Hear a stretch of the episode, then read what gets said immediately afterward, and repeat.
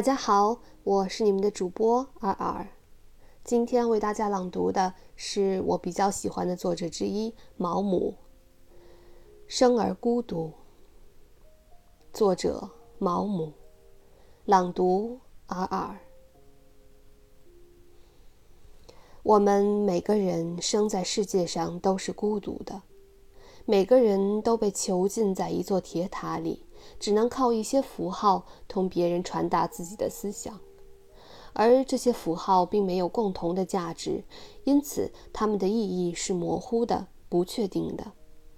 我们非常可怜的想把自己心中的财富传送给别人，但是他们却没有接受这些财富的能力，因此我们只能孤独地行走，尽管身体相互依傍，却并不在一起。